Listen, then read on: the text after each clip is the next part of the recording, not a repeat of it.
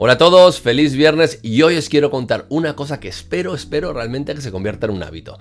Hay dos tipos de personas, los que solucionan los problemas y los que encuentran los problemas. Me gustaría que te convirtieras o que convirtieras el hábito de encontrar problemas en tu empresa como eso, un hábito como cuando te lavas los dientes todos los días. O sea, algo que realmente le aporte valor, porque es la única forma que vas a estar uno, dos o tres pasos por delante de tu competencia. Encontrar problemas es clave. Incluso, incluso encontrar problemas es mucho más eficiente a la hora de vender, porque cuando tú intentas solucionar el problema a un cliente, y es lo que nos dicen, ¿no? Tenemos que solucionar los problemas a nuestros clientes, hay que darle soluciones, hay que aportarle soluciones, pero a veces el cliente no sabe cuál es su problema real, cree que su problema es una cosa cuando realmente es otra, y nosotros tenemos que ser capaces de poder detectar y poder realmente encontrar cuál es la causa, cuál es la raíz de ese problema para aportarle la mejor solución de, nuestro producto y servicio.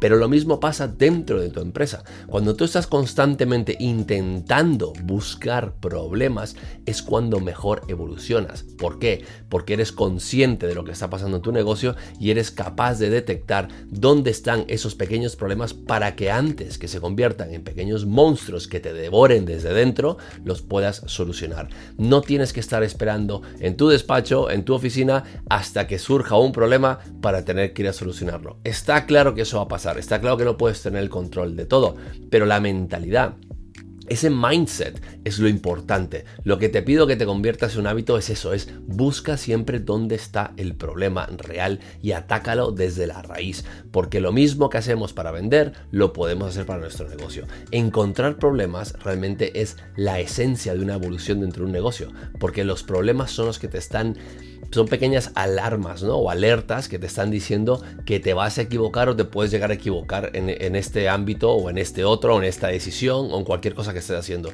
Realmente hay que ser muy muy cautos y entender muy bien esos pequeños em, detonantes o esas pequeñas alertas que pasan en el negocio para ser los primeros en que los detectamos y los solucionamos después.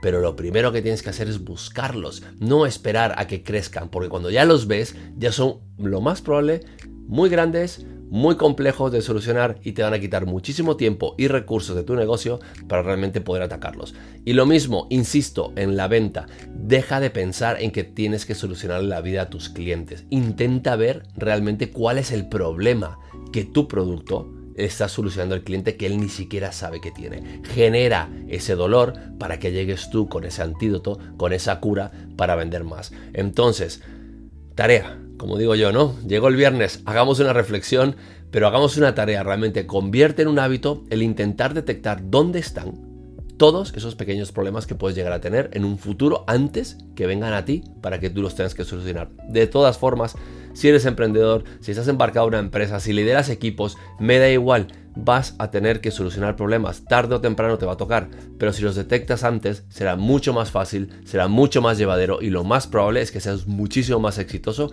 en todo lo que hagas dentro de tu negocio. Así que os dejo con esto. Problem solvers versus problem finders. Así lo dicen los americanos. Busca los problemas, conviértete en una persona que los busca, los detecta y los soluciona antes que vengan a ti. Os dejo con esto, os deseo un excelente, excelente fin de semana, que tengáis mucha alegría, mucha salud, que seáis muy felices y recordar el domingo una reunión contigo mismo. Prepara bien esa semana para ser hiper productivo, para ser hiper exitoso.